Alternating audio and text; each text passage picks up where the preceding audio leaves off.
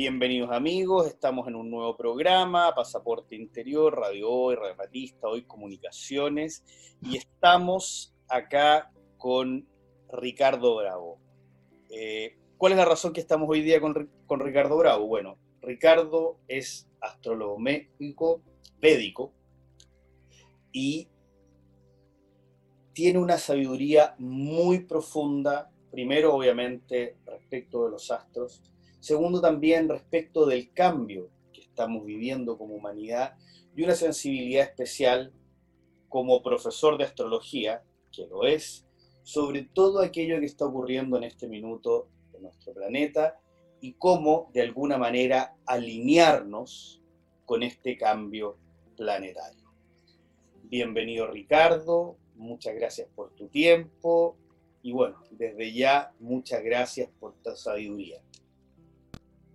Gracias Cristian por la invitación. Bueno, aquí estamos para compartir un poquito más, dar algo de luz de diferentes ángulos. Siempre en la India tienen un, sutra, que es un principio que dice, el hombre sabio ¿sí? sabe que la realidad es una, pero puede ser vista de muchos ángulos y perspectivas diferentes. Entonces, siempre es bueno sumar más perspectivas, ganar nuevas visiones, especialmente en un momento como el que estamos viviendo hoy, ¿no? Sí, claramente, claramente estamos viviendo un momento enorme en la humanidad, segura y probablemente en la historia de la humanidad. Por lo tanto, queríamos tenerte y la verdad que yo insistí bastante para que fuera así, porque creo que tu sabiduría nos va a ayudar mucho a entender lo que está sucediendo y también el lugar desde donde pararnos, donde está esa perspectiva de la cual estamos hablando en este minuto.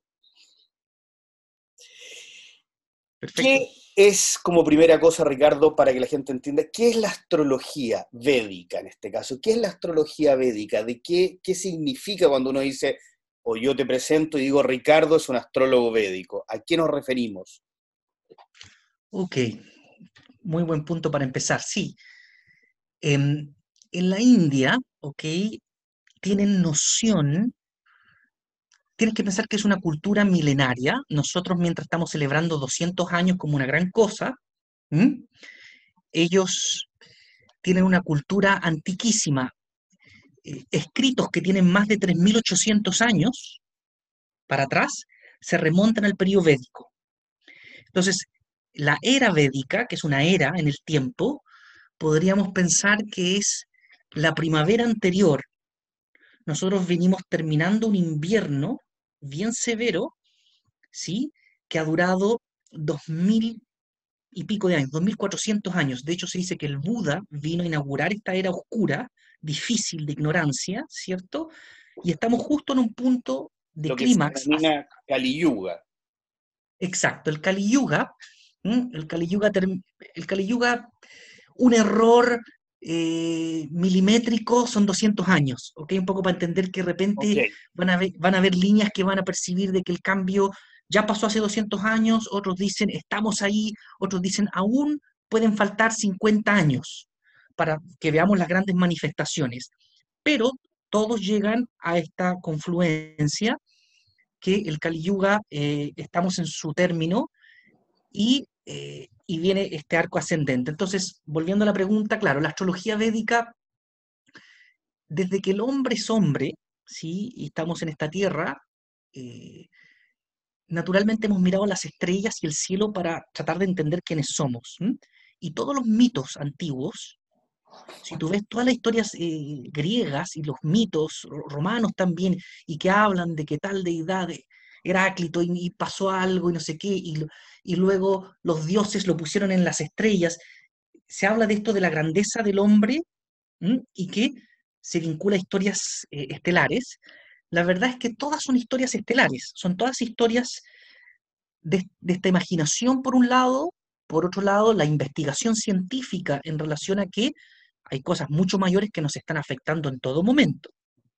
¿Cierto? Entonces, esta investigación de miles y miles de años es la base fundacional de la astrología védica. Entonces, cuando yo te hablo de astrología védica, yo tengo un texto que tengo ahí con comentarios más modernos, pero el texto se extrajo de una información que quedó en unos pergaminos que se sabe que tiene alrededor de 5.000 años que fue escrito.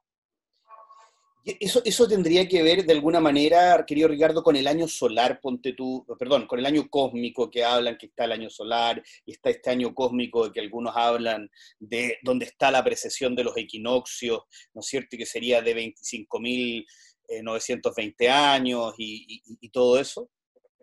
Correcto, correcto. Em, a un ciclo, ¿sí? Se les va dando diferentes nombres, ¿ok? Pero un ciclo se dice que es un día de Brahman, es un día, ¿sí? El ciclo completo, los 25.000 años, ¿sí? Es un día de Brahman.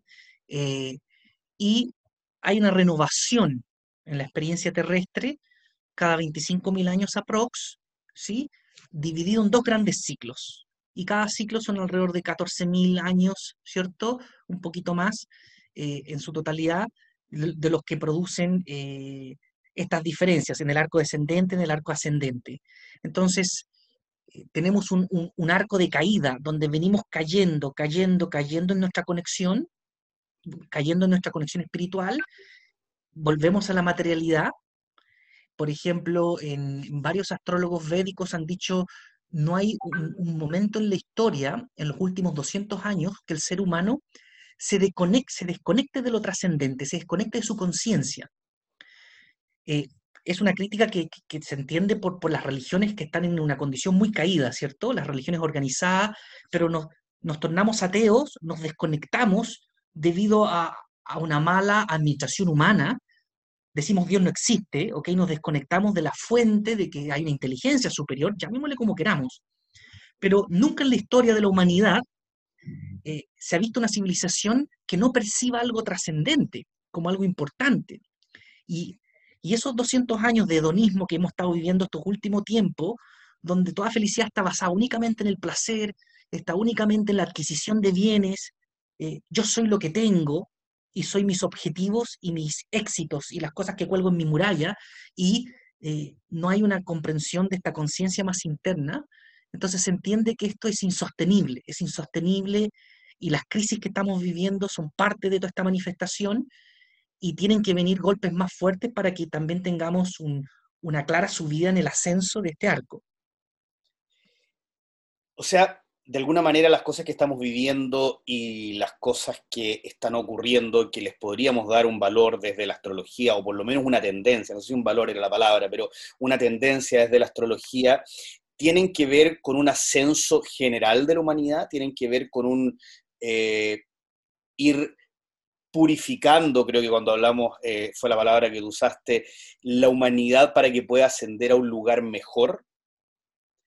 Correcto. Piensa que em, de alguna manera eh, mi mentor directo lo, simplificó para entenderlo y él decía, em,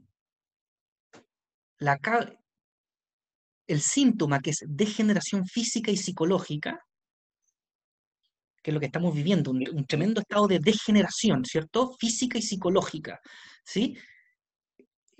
Este síntoma, su causa raíz es la regeneración espiritual. ¿ok? Es el mismo fenómeno que podemos entender de, del yin-yang. El yin-yang, cuando vemos el símbolo, en el momento en el cual el negro parece tomar control total, aparece el puntito blanco que sostiene un equilibrio, y en el momento de máxima oscuridad hay un punto en que uno entiende que la balanza se tiene que mover en la otra dirección, no hay forma de que pueda continuar, porque así opera, eh, son leyes, la ley de la compensación, la ley de, del, equilibrio exacto. Entonces, obviamente aquí a nivel de astrología llegan a, llegan a cálculos matemáticos y de órbitas astronómicas que tienen que ver con, con ciertas estrellas que se apuntan y se van tendiendo los cambios, ¿ok? Y estos cambios, por ejemplo, se dice que ya comenzaron hace 200 años con mucha fuerza. Por ejemplo, esto mismo, yo estoy en Buenos Aires, tú estás en Santiago, me imagino, en Santiago, Chile, y eh, ¿cómo hace la imagen para viajar por el aire? A ti te llega mi imagen perfecta, tú me reconoces casi como si fuera una persona real, ¿sí? Eh, estamos en el mismo horario, en, tiempo real. Hoy casi no lo cuestionamos, agarramos el celular y lo tomamos como algo muy ¿sí? diario, pero date cuenta que 20 años atrás, 50 años atrás, nada de esto existía, y el avance de la, primero de la electricidad, del tema de los teléfonos, entonces lo tienen todo descrito, en textos antiguos dicen, en el momento en el cual el hombre primero se va a conectar a través de medios y herramientas tecnológicas y va a comenzar a generar una unidad, como una aldea global, ¿ok? Sí. Cuando los, los pueblos ya no confíen más en sus líderes y estos sean meros saqueadores, eso dice el texto, ¿ok? Sean meros saqueadores. Eso dicen los textos védicos. Los textos védicos, estoy hablando 5.000 años atrás, dicen cuando, cuando los líderes sean meros saqueadores, ¿ok? Y esté todo en un mercado y la, y la religión sea un mercado de quien vende y compra más, es cuando el Kali Yuga ha llegado a su máxima manifestación y veremos comenzar a emerger ¿sí? un montón de movimientos y líneas que van a comenzar a traer como, como aires renovados. Entonces, la descripción es, es, es, impresionante. Si tú me dices que eso estuvo escrito, podrían haberlo escrito la semana pasada, digamos. Correcto, correcto. Entonces, es, impactante, es impactante de que haya una, un, registro, una claridad de los diferentes etapas y ciclos. Nosotros, por ejemplo, nos tocó vivir, eh, y hoy lo sabemos, no lo sabemos, estamos ahí como en un, en un plano intermedio, ¿no?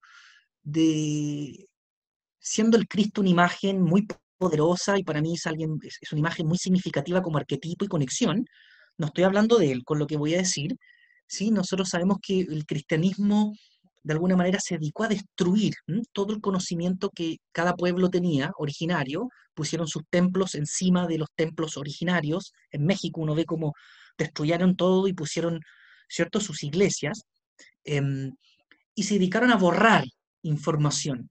¿Y qué pasó en la India? En la India trataron de, también con movimientos bien revolucionarios y, y monoteístas muy duros, pero hubo linajes que se dedicaron a proteger toda esta información con su vida. Con su vida protegieron libros, protegieron información, sabiendo que en un periodo de ignorancia no se iba a saber interpretar bien. Se tenían que solo cuidar esta información para que pasara de un tiempo a otro, para que llegara a esta etapa y esa información comenzara a salir. Y comenzó a salir ya desde hace 50 años, yo calculo. Es increíble que ahora que estamos en el periodo de la información, entre comillas, hay un montón de información sobre el ser humano, sobre el ser, que nos es absolutamente hermética, que se empieza a descubrir ahora y con la cual nos quedamos absolutamente atónitos.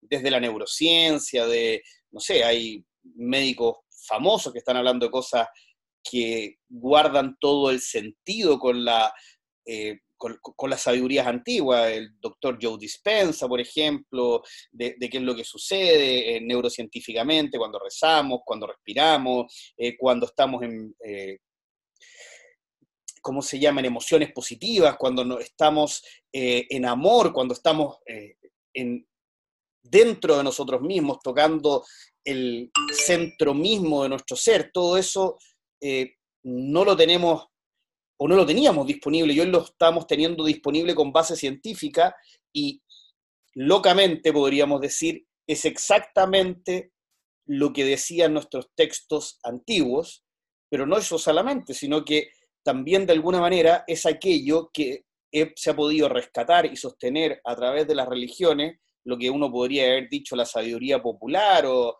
que algunos eran los cuentos de la abuelita, todo esto, simplemente cada día se manifiesta más que eso es una realidad científica, por decirlo de alguna manera, mirando la ciencia como algo empírico, ¿no? Correcto, correcto. El, tema de, esta temporada, piénsalo, es exactamente como una reencarnación, siendo que no es un concepto también muy occidental la reencarnación, pero es en esta temporada como civilización tenemos que emerger casi como bebés eh, primero estamos totalmente eh, eh, viciados con el mundo y sus colores, ¿sí? Y con todo lo que significa la ciencia en relación a su investigación, perdimos la noción de quiénes somos y si ves, hay mucha información, pero es muy poca la gente que ha realizado esa información en, su interior. Entonces, hay mucha información, tal como tú dices, mucha investigación, sigue formando parte de ciertas elites eh, científicas que logran tener esta información y gente que tiene tiempo para comenzar a, indagar en esta información para ver qué significa, ¿no? ¿Qué significa? ¿Trae un efecto en nuestra vida concreta? ¿Significa que debemos cambiar parte de nuestro estilo de vida? Bueno, y ahí es donde cada individuo está obligado a hacer un viaje personal eh, de despertar, de toma de conciencia. Por más de que haya algo colectivo sucediendo, es una decisión personal, ¿no? Si, si escuchamos estas señales y avanzamos en una dirección un poquito más coherente y, significativa para nuestra vida. Ahora, entendiendo que tú hablaste que hay eh, diferentes procesos o diferentes visiones sobre el proceso, por decirlo de alguna manera, y que eh, vamos, hay gente que dice, mira, esto ya pasó hace 200 años, esto está pasando ahora. Eh, cuando uno hace un análisis de aquello que está sucediendo como planeta en este minuto, nos damos cuenta que es bastante probable, por lo menos, que en la historia que nosotros alcanzamos a entender, comprender y reconocer como parte de nuestro ciclo como civilización en general, esto no había ocurrido antes. Quizás si uno analiza los textos védicos, cuando hablaban de las batallas en el cielo, de Arjuna, Krishna, eh, uno pudiera ver algo quizás similar, no sé si la palabra será similar, o, pararte en un minuto como hoy, pero el minuto de transformación que vive hoy la humanidad, con los peligros que uno pudiera ver, con todo lo que está ocurriendo con diversas cosas, pareciera ser al menos un tremendo punto de inflexión. ¿Cómo lo ves tú desde el punto, desde primero tú en lo personal, ¿no es cierto? Y desde el punto de vista astrológico. Sí, mira, em, claro, entrando más profundo, eh, mi mentor, que es, él es PhD en, física nuclear teórica, él es un doctorado en física nuclear teórica y eh, luego se mete en astrología védica y hace un, compendio de los mejores astrólogos védicos de toda la India y saca, extrae como buen científico, ¿cierto? El néctar y con eso trae una información muy pura y muy significativa. Y, se ha ganado un renombre y un reconocimiento en la India, el doctor Shankara Bhagavad él en uno de estos encuentros se cruza, le cae la información, bueno, se cruza con un matemático y astrólogo védico ucraniano que vive en condiciones así como los antiguos sabios, encerrado en su cabañita, y él comienza a hacer una investigación, ¿sí? Y es impresionante cómo él comienza a sincronizar y comienza a caer en, la data que logra. Eh, resulta que la astrología védica, no quiero complicarlo, pero aparte de la carta natal, que es dónde están los planetas y todo, tiene una historia al lado de cómo se van activando todos los planetas en diferentes temporadas, ¿ok? Es como un guion. Es un guion para un individuo, es un guion para una nación, es un guion para la humanidad, ¿ya? Y él, este hombre, eh, en su investigación comienza a descubrir, por ejemplo, la fecha exacta en, en, que nació el Buda y el momento histórico, y tú miras y todos los que lo miran, astrólogos, es como si fuera un descubrimiento tipo Albert Einstein, que de repente te baja con la relatividad y, desde la mecánica ¿sí? cuántica eh, pasa a, una... Claro, es como, wow, nos está dando la teoría que explica todo, ¿ok? Entonces, este ucraniano comenzó a bajar información del periodo del Buda, del periodo Rama, de los errores que se han interpretado los historiadores tienen todo equívoco en, muchos, en mucha data, ¿ok? De los periodos realmente en que pasaron las batallas, por ejemplo, épicas. Y lo más loco es que llega el momento de la glaciación y ocurre exactamente este año 2020, se cumplen 12.000 años exactos. Este 21 de diciembre. 12.000 años. Y el tipo lo va explicando, hace unos papers de investigación, ¿ok? Toda la información, va generando toda la información, explica quién es quién en la historia, porque en los textos de la India está la información como suelta, y él, y agarra todos los pedazos y los va conectando. Y describe incluso a lo que el cristianismo llama Dan, en, en, la visión védica, tiene un nombre que es Manu, que es son los padres de este ciclo, ¿ok? Se entiende que todo ciclo humano ha tenido algún antepasado original.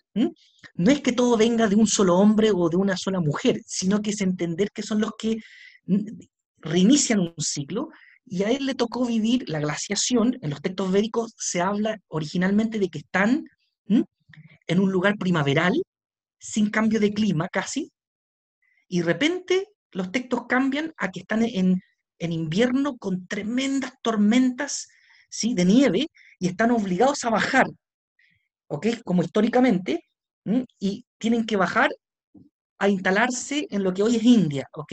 India, Pakistán, que es todo el sector, y Nepal, ¿ok? El, sector del origen que tiene un nombre en sánscrito, pero estaban instalados más al norte, y resulta que en esa historia antigua, eh, lo védico estaba conectado con los celtas, era una sola cultura, ¿ok? Que se separa, y quedan los, queda, queda los celtas como parte de una información, y quedan y, se va produciendo como un efecto en toda esta historia. Entonces, él habló esto del 2006, habla del periodo de glaciación, habla del cambio de era, cada ciclo es diferente, ojo, no hay una cosa matemática reloj, que uno dice, al exactamente a los 12.000 años va a pasar todo el cambio, a veces se corre 50 años para allá, 50 años para acá, ¿ok? Hace, eh, ah. hace un...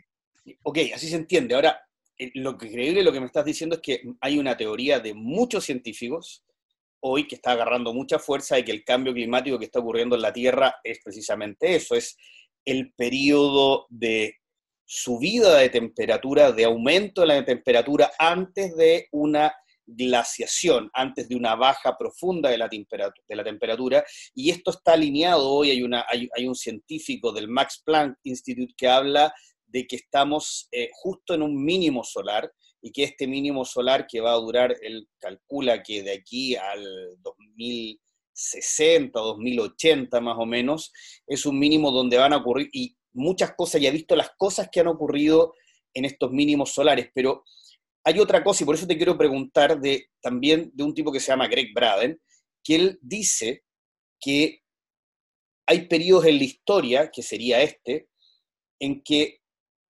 el año solar, pero junto con el ciclo humano, junto con el ciclo de la Tierra, y junto varios ciclos se unen, es decir, que los ciclos van uno así, así, pero hay un minuto en que se coordinan y en ese minuto se produce un gran cambio, el cual ha estado anunciado por muchísimas, muchísimas culturas antiguas que siempre dicen, eh, los indios pueblos, los y los hopi, que son más o menos lo mismo, ¿no es cierto? Otras culturas que hablan de que va a venir el momento donde vamos a volver a ser esos seres estelares o a, estar en contacto con esos seres estelares que somos.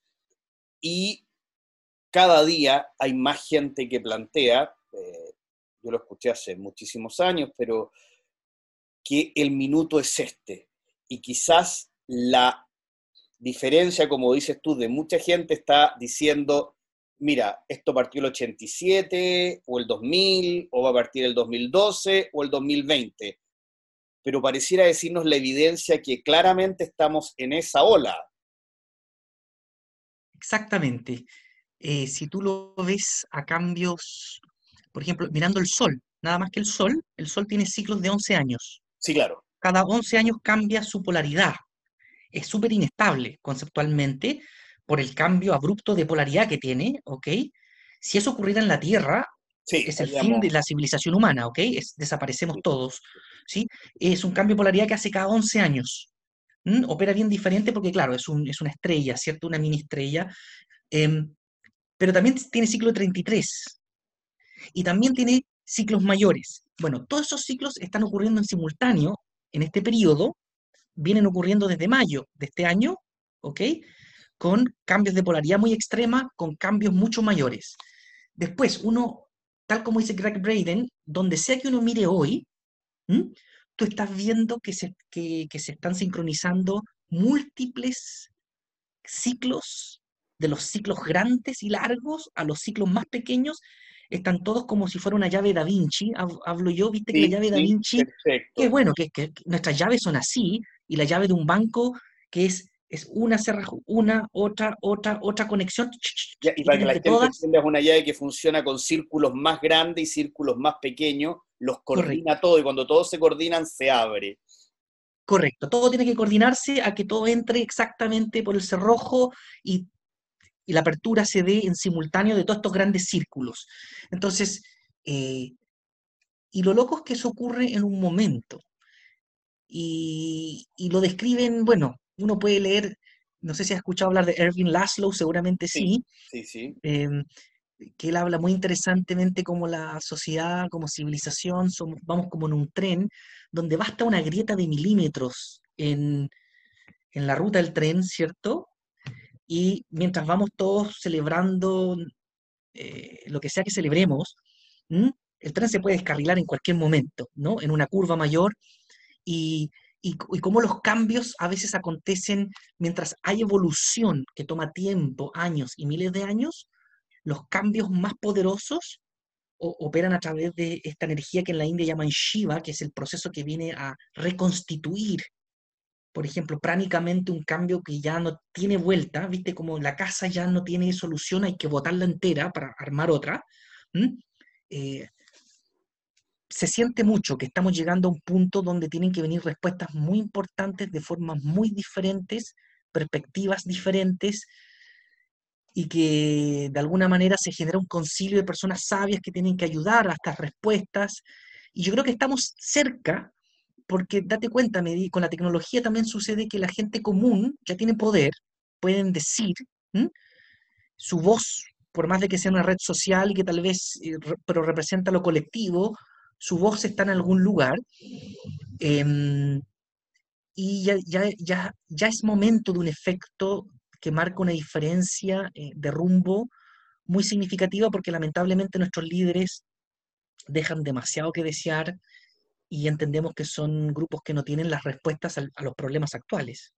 Bueno, primero eso porque tú eh, conversamos algo ahí y, y, eso tenía que ver también con la el, el que la astrología nos afecta de una manera cuando estamos inconscientes y de otra manera, voy a decir, usar la palabra inconsciente, o cuando estamos mirando hacia afuera, y de otra manera cuando estamos mirando hacia adentro o estamos desarrollando el ser.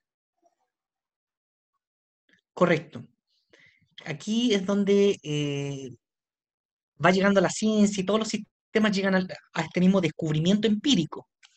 ¿Ok? tú cuando tienes eh, a una persona, tú le miras la carta, si la persona no ha desarrollado el poder del estar consciente y por ende está 100% identificada con cada pensamiento, ¿sí? Eh, está obsesionada por lo que los sentidos le dicen que es la realidad. Y por ende no hay ningún proceso de discriminación interno, no hay ningún tipo de proceso interno. La verdad es que con la astrología uno puede eh, casi saber cuándo la persona se va a doblar un tobillo, cuándo va a andar pensando, eh, va a tener pensamientos eh, exagerados en una dirección, cuándo va a tomar una mala decisión, porque se torna muy robótica, ¿ok? El movimiento de la estructura de la mente a través de una mente colectiva que viene por los planetas y las estrellas.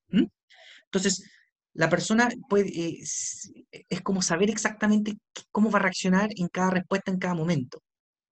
Pero cuando una persona adquiere conciencia, yo te lo digo por pacientes que he tenido que yo miro su carta, le digo, te está pasando esto, esto, esto. Sí, sí, sí, sí, sí.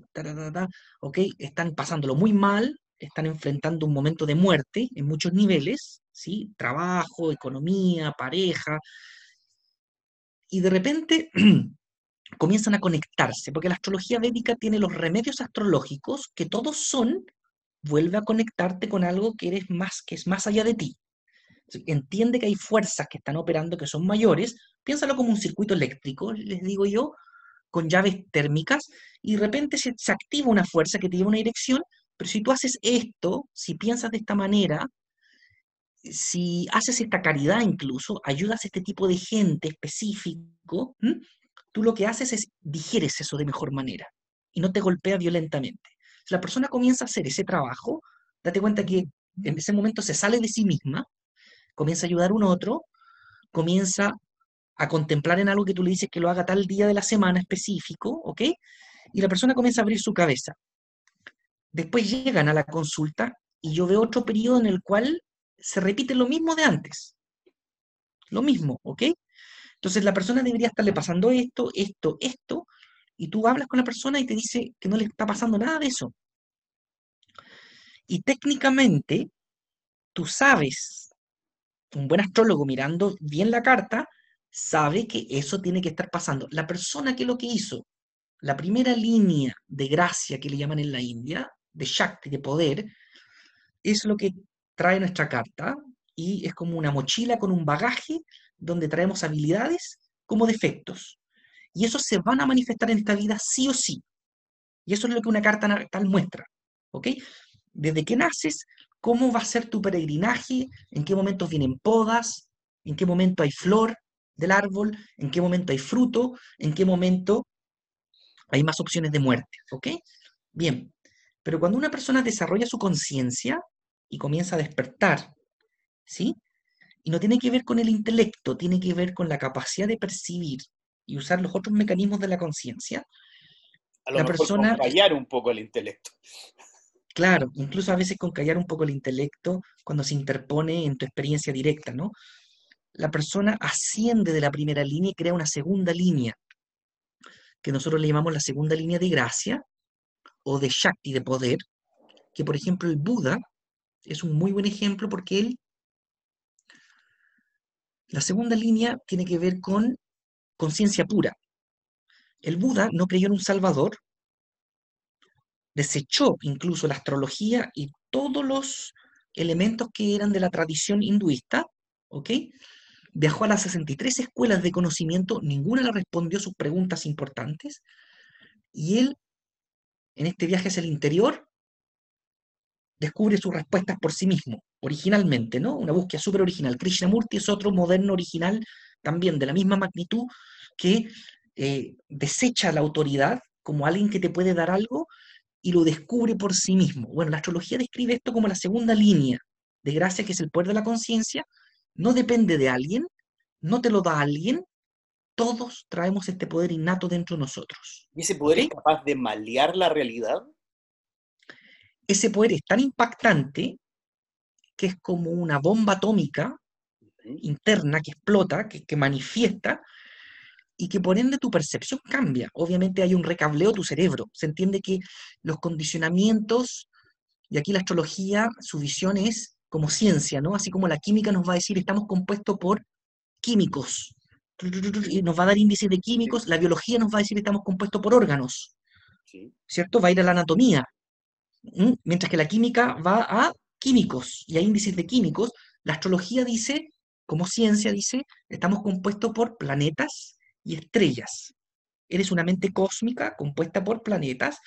Los planetas te generan formas de pensar y sentir en ti. No es que un planeta te afecta y Christian existe independiente. No, el pensamiento de Christian, de querer hacer A o B, es el conjunto de un proceso, de una fuerza cósmica que pasa como por una probeta, que es Christian, ¿sí? Y que gatilla un proceso y que bulle en un proceso que le llamamos pensamiento-sentimiento. Entonces, somos una extensión constante de manifestaciones cósmicas que están pasando por nosotros. El tema está en Venus, por ejemplo. Si yo tengo una percepción totalmente de que yo existo separado de todo y todo el mundo es una amenaza para mí. Y yo vivo en este estado de, de secreto interno y estoy totalmente encerrado. El mismo movimiento de Venus que en un momento me puede despertar placer, incluso una perversión sexual o sensorial y una adicción, tal vez pasan 30 años, yo crecí, aprendí, me comencé a conectar, ¿ok? Se me calmaron las obsesiones de mi mente el mismo Venus pasa en la misma posición, en el mismo lugar, y me produce un estado de amor y de un éxtasis que ya no va a una necesidad física eh, extrema, sino que me produce como un amor por una conexión con algo que me produce trascendencia. Por ende, ¿es Venus el planeta? Perdón, ¿es Venus el problema, quise decir? No. ¿Es el Sol el problema? No.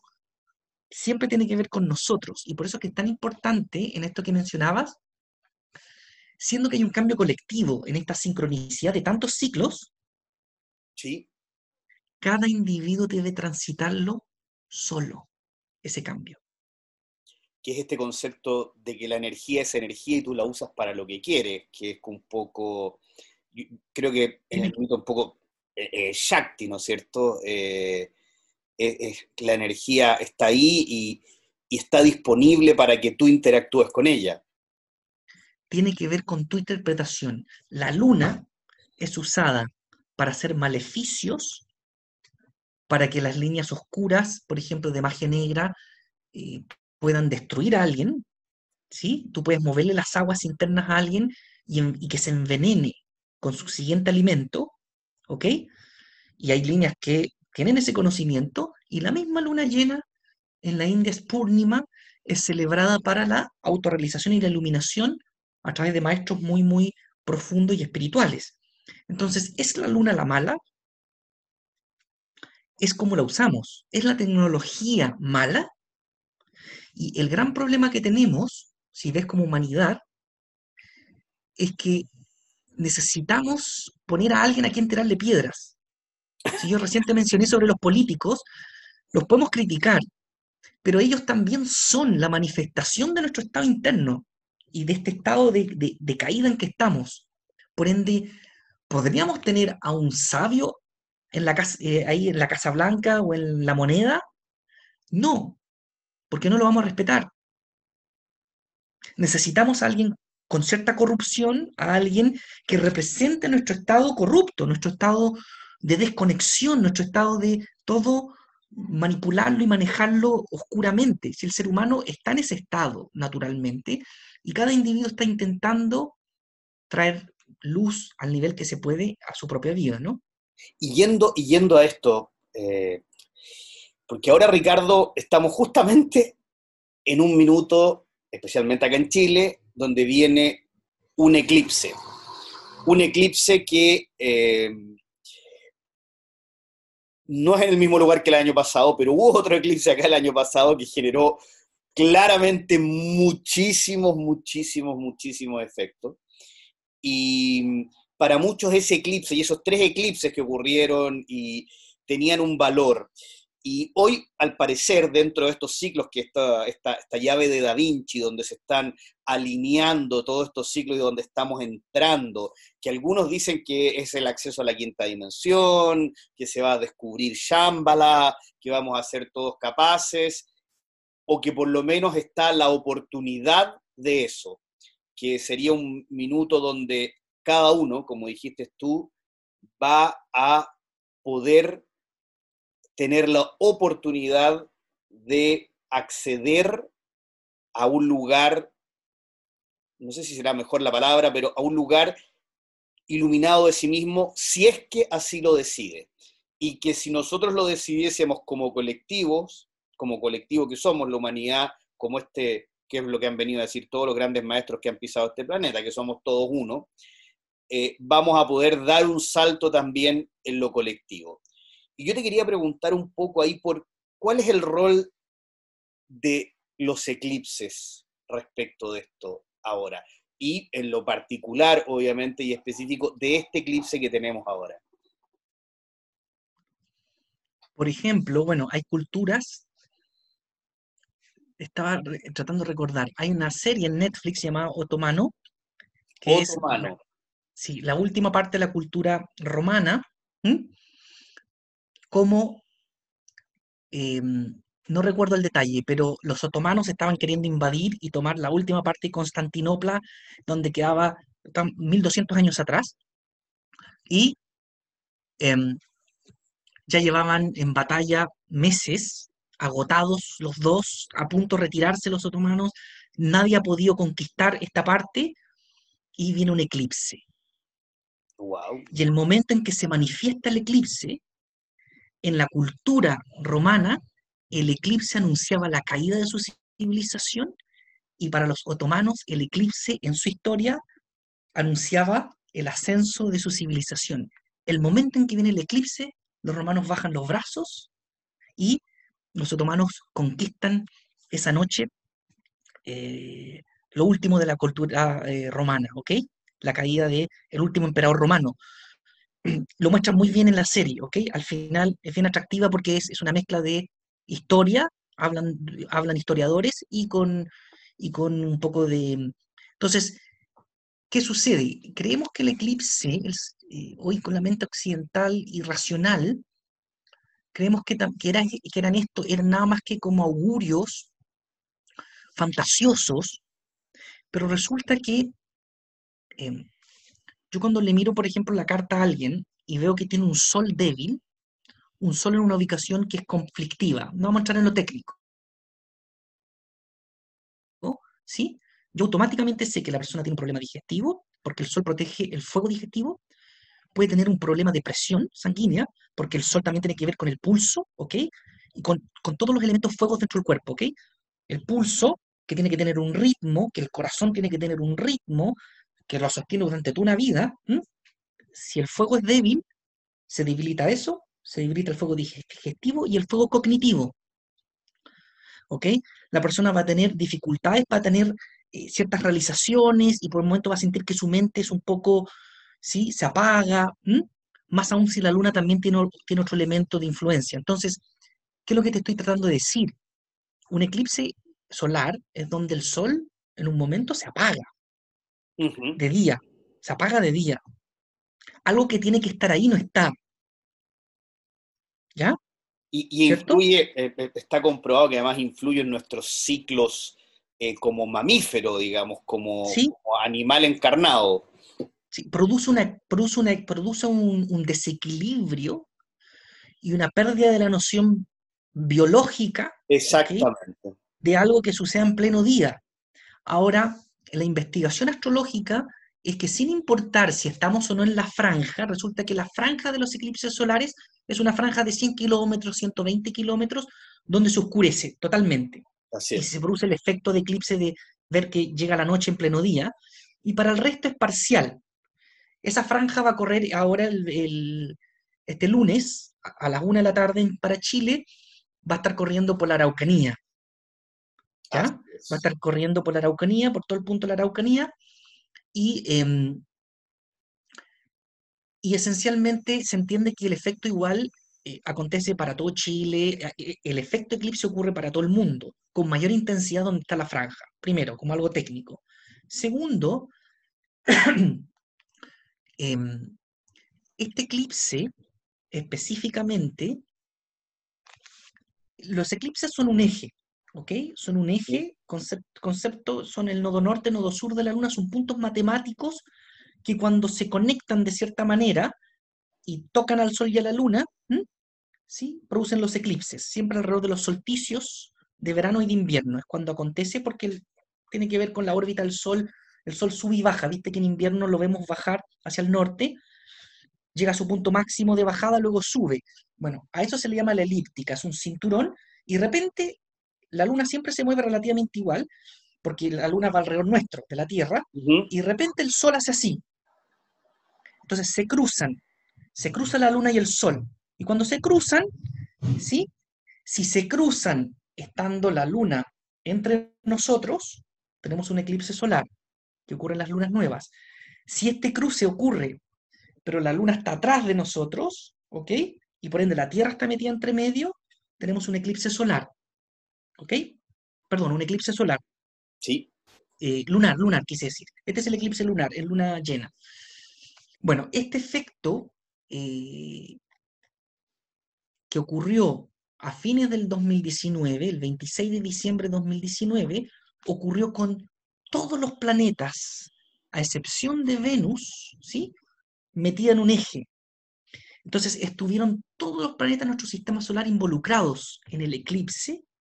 Júpiter extremadamente involucrado desde nuestro sistema, fue dentro de un grupo de estrellas llamado Sagitario, y el de ahora ocurre en los últimos grados de Escorpio en el sistema sideral.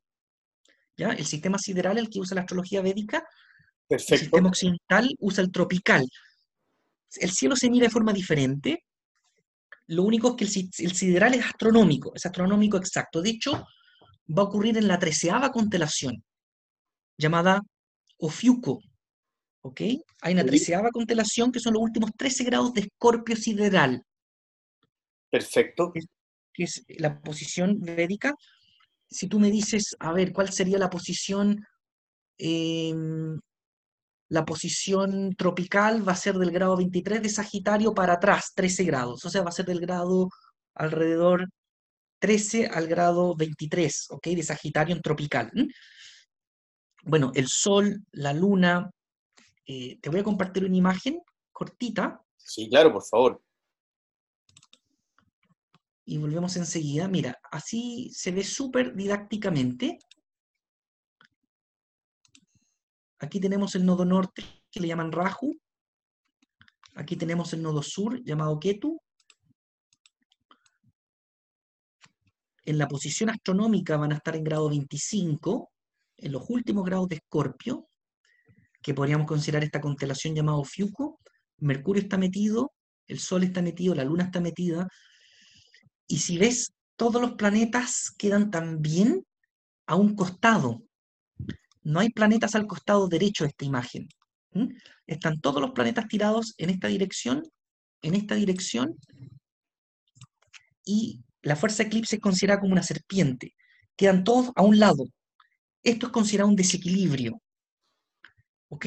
Y estos desequilibrios, en este caso, por esta posición, anuncia que va a producir un efecto eh, altamente espiritual, ¿ok? De cambios espirituales muy significativos en una estrella muy intensa que es Antares, la estrella, la estrella física astronómica es Antares la que va a estar detrás de donde el Sol y la Luna van a recibir el impacto del eclipse, y es una estrella que tiene que ver con la muerte como con la última exhalación antes de morir.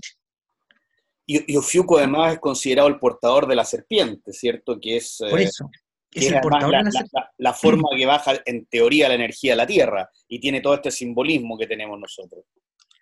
Tiene el simbolismo de la serpiente, tiene el simbolismo de lo que los yogis y yoginis buscan en la India, que es ese momento donde yo no estoy ni inhalando ni exhalando, que es un entremundo, donde si yo en ese estado contemplo algo, lo pienso, tengo el poder de crear lo que sea.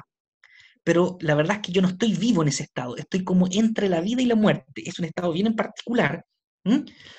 El tema es que este estado, si yo entro a él proactivamente, a través de mi voluntad, a través de práctica respiratoria, una práctica como los grandes yogis en la India, claro, es súper placentero, es un estado expansivo de samadhi, pero si yo no entro de forma proactiva y la vida me hace entrar a este estado, reactivamente, yo lo percibo como un gran, una gran, gran crisis, un gran, gran sufrimiento, porque el mundo, me tienen que quitar el mundo de las manos, ¿entiendes? yo tengo que desapegarme del mundo. Y la pregunta es, ¿estamos desapegados del mundo o estamos totalmente obsesionados con el mundo? Entonces, este eclipse es otro cachetazo. El eclipse anterior trajo la pandemia, 26 de diciembre de 2019, por esta exactitud, por la expansión, Rahu estaba en Géminis, eso quiere decir se expande por todo el mundo, bla, bla, bla, ¿ok? Em, yo te soy sincero, yo sigo estudiando mucho porque hay mucho que saber. Hay más de 25 diferentes tipos de eclipses desde la astrología védica que ni siquiera los astrónomos, yo estoy buscando información, por ejemplo, si el eclipse se oscurece el centro solar, el momento en que se oscurece, se oscurece el centro y se genera un aro de fuego alrededor, se anuncian lluvias con calamidades, con fuegos, con incendios y la clase comerciante sufre. ¿Qué, es lo que estos famosos eclipses anulares creo que se llaman, no? Anulares. Sí, y sufre una clase específica, etc. Si el eclipse ocurre donde la salida después del sol es un poco hacia la derecha, van a sufrir ¿sí? los líderes, etcétera, etcétera, etcétera. Los, si la salida es por la izquierda, entonces tienen 25 posibilidades yo he estado buscando información de cómo va a ser este eclipse y nadie lo explica cómo va a ser. Entonces voy a tener que mirarlo para saber qué efecto va a traer a posteriori. Ok. ¿No? O sea, todavía no eh, es, como quien diría, noticia en desarrollo todavía. Eh, parte el efecto, parte el efecto. Pero, cuando, un, e, cuando un eclipse lunar precede al solar, que es este caso, este caso viene el solar después del lunar, no siempre es así, a veces al revés. ¿Eh? ¿Sí? Se dice que eh, para que la gente esté consciente, por un mes, especialmente después del eclipse, pueden haber tensiones muy importantes maritales y de todas las asociaciones primarias de la sociedad. Eso quiere decir, yo me puedo entrar a pelear con todos los que son mis primeros afectos y sociedades, ¿ok? Cuando acontece de esta manera, en este orden, lunar primero y solar. Y esto es lo que está pasando en este momento bajo una estrella muy intensa de cambios, de transformaciones, de, ojo, muy espiritual, muy espiritual, muy elevado, pero es tan elevado que al mismo tiempo eh, probablemente eh, nos exige algún tipo de purificación mayor. Y que ocurre en un contexto mundial donde estamos con una elección de Estados Unidos que en teoría entre uno, porque ahora parece que están cambiando la fecha, pero que entre uno y cinco días después de que ocurra este eclipse va a decidirse quién es el presidente de Estados Unidos con eh, todo el efecto dominó que eso va a causar respecto a lo que está pasando en China, respecto a lo que está pasando con la India, eh, respecto probablemente de lo que está pasando con la pandemia. Eh, hay de todo metido ahí. por lo tanto, el, de alguna manera, lo que tú estás viendo, que son los efectos que pueda tener esto, y por otro lado, el lugar donde nos paremos como humanidad ante esto va a ser tremendamente relevante eh, para el año que viene, porque estamos en un momento bastante determinante al parecer de los años que vienen. Absolutamente. Y te voy a volver a compartir esto, nada más porque aquí explica otro fenómeno que ocurre ahora el 21 de diciembre, que es esta conjunción Saturno-Júpiter. Ahí la estoy marcando con un cuadradito. Efectivamente, claro. Ok, olvidémonos del número 11, porque eso tiene que ver con el ascendente, pero sideralmente ocurre en Capricornio. Sideralmente en la unión de ellos va a ocurrir en grado 6 de Capricornio, es en el límite para el tropical, para entender lo que es al final, final de Capricornio y los inicios de Acuario para el tropical. Bueno, eh, esta unión es extremadamente intensa para los ascendentes en cáncer siderales, porque es la casa 7, es lo que está al frente, ¿sí? Y no quiero entrar en, tecnicismo, pero Júpiter para un ascendente en cáncer rige la casa 6, que son enemistades, pleitos, litigios, y Saturno representa la 8, que es Acuario, que son muertes, cambios y muchas cosas negativas. Y resulta que la carta eh, norteamericana es un ascendente en cáncer.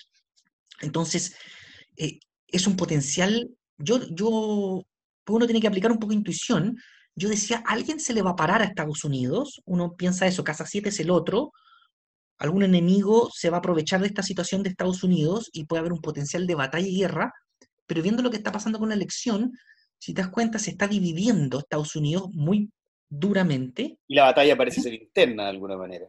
Y si tú te das cuenta, claro, siendo que tal vez no va a llegar a una batalla así tipo guerra civil eh, física, pero es una guerra civil de medios y de presiones y económica, em, probablemente em, todas las civilizaciones se destruyen por dentro. Jamás es una conquista externa. La conquista externa es el efecto porque se destruyeron por dentro primero, ¿cierto? Totalmente de acuerdo. Entonces, bueno, ese es un factor bien interesante hay otros astrólogos védicos en la India, entonces viene bien tenso todo lo que es fines de año y enero para Estados Unidos a full, a full, intensísimo. Probablemente alguien también, se le, alguna potencia externa, probablemente China, se le para un poco a Estados Unidos. China tiene un ascenso y hay otros astrólogos que hacen investigación de astrología mundial, que le llaman, eh, anuncian para el 2025, 2030, la destrucción de la China como la conocemos, así como pasó con la Unión Soviética, que nunca imaginamos que la Unión Soviética se iba a dividir y que iba a romperse en, millones, en, muchos países chicos, ¿cierto? Iba a desaparecer. Y por análisis que hacen por, países, se piensa que por eso que vienen muchos cambios. Vienen muchos cambios. Esa, misma teoría que tú estás planteando es teoría que están planteando una serie de economistas por otras razones, digamos, que, eh, y que son más geopolíticas y económicas que, mm que astrológicas, pero, pero todo cuadra, digamos, y todo se mueve de esa manera. Eh, bueno, eh, claramente esta temporada vienen cambios enormes. Eh, yo, la verdad que se nos ha ido el tiempo, y yo te quiero agradecer, Ricardo, tu tiempo. no sé si quieres decir algo al final, dejar algo como mm. que uno pudiera, para la gente que nos ve, que, que recibe el programa, y que le interesa, obviamente. Sí, mira, siempre en lo técnico hay algunos de nosotros que nos interesa investigar y es, lo que amamos hacer. Entonces adquirimos información, investigamos, sabemos, em, pero no es necesario saber para estar dentro del proceso del cambio. ¿ok? Técnicamente cosas. Entonces, porque hay gente que se pone muy, muy, ¿y qué va a pasar? Y se ponen muy ansiosas y, creen que tienen que tener una consulta inmediatamente. Y yo les digo, relájense, mira, conéctate, porque eh, todos tenemos ese GPS interno que está conectadísimo. Eh, los textos de la India dicen, no es que tengas que adquirir algo, porque siempre, siempre has sido eso. Lo único que hay que hacer es que deben caer los velos de ignorancia, deben caer nuestros apegos, que estamos obsesionados con el mundo y perseguimos todos en blanco y negros. Entonces, nosotros aquí hablamos de muchos cambios que pueden sonar muy intensos, lo son en cierta medida, pero cuando uno está conectado internamente, uno ve la perfección en todo lo que sucede y yo he tenido conversaciones con mendigos que me han dado mensajes extraordinarios en mi vida en momentos complejos, personas que no son estudiosas y que en su simpleza, por estar conectados, te dicen algo magnífico, también como personas muy intelectuales, pero lo más importante en esta etapa es conectarnos. Y muchos creen que la conexión primaria es con tu familia. La conexión primaria es contigo. Con sí, con uno mismo, claramente. porque tú puedes eh, adorar a tus hijos, yo creo que todos vamos a estar todos de acuerdo con eso y con nuestra familia, pero también nos perdemos en los compromisos que eso involucra. Y aquí estamos hablando de otra cosa.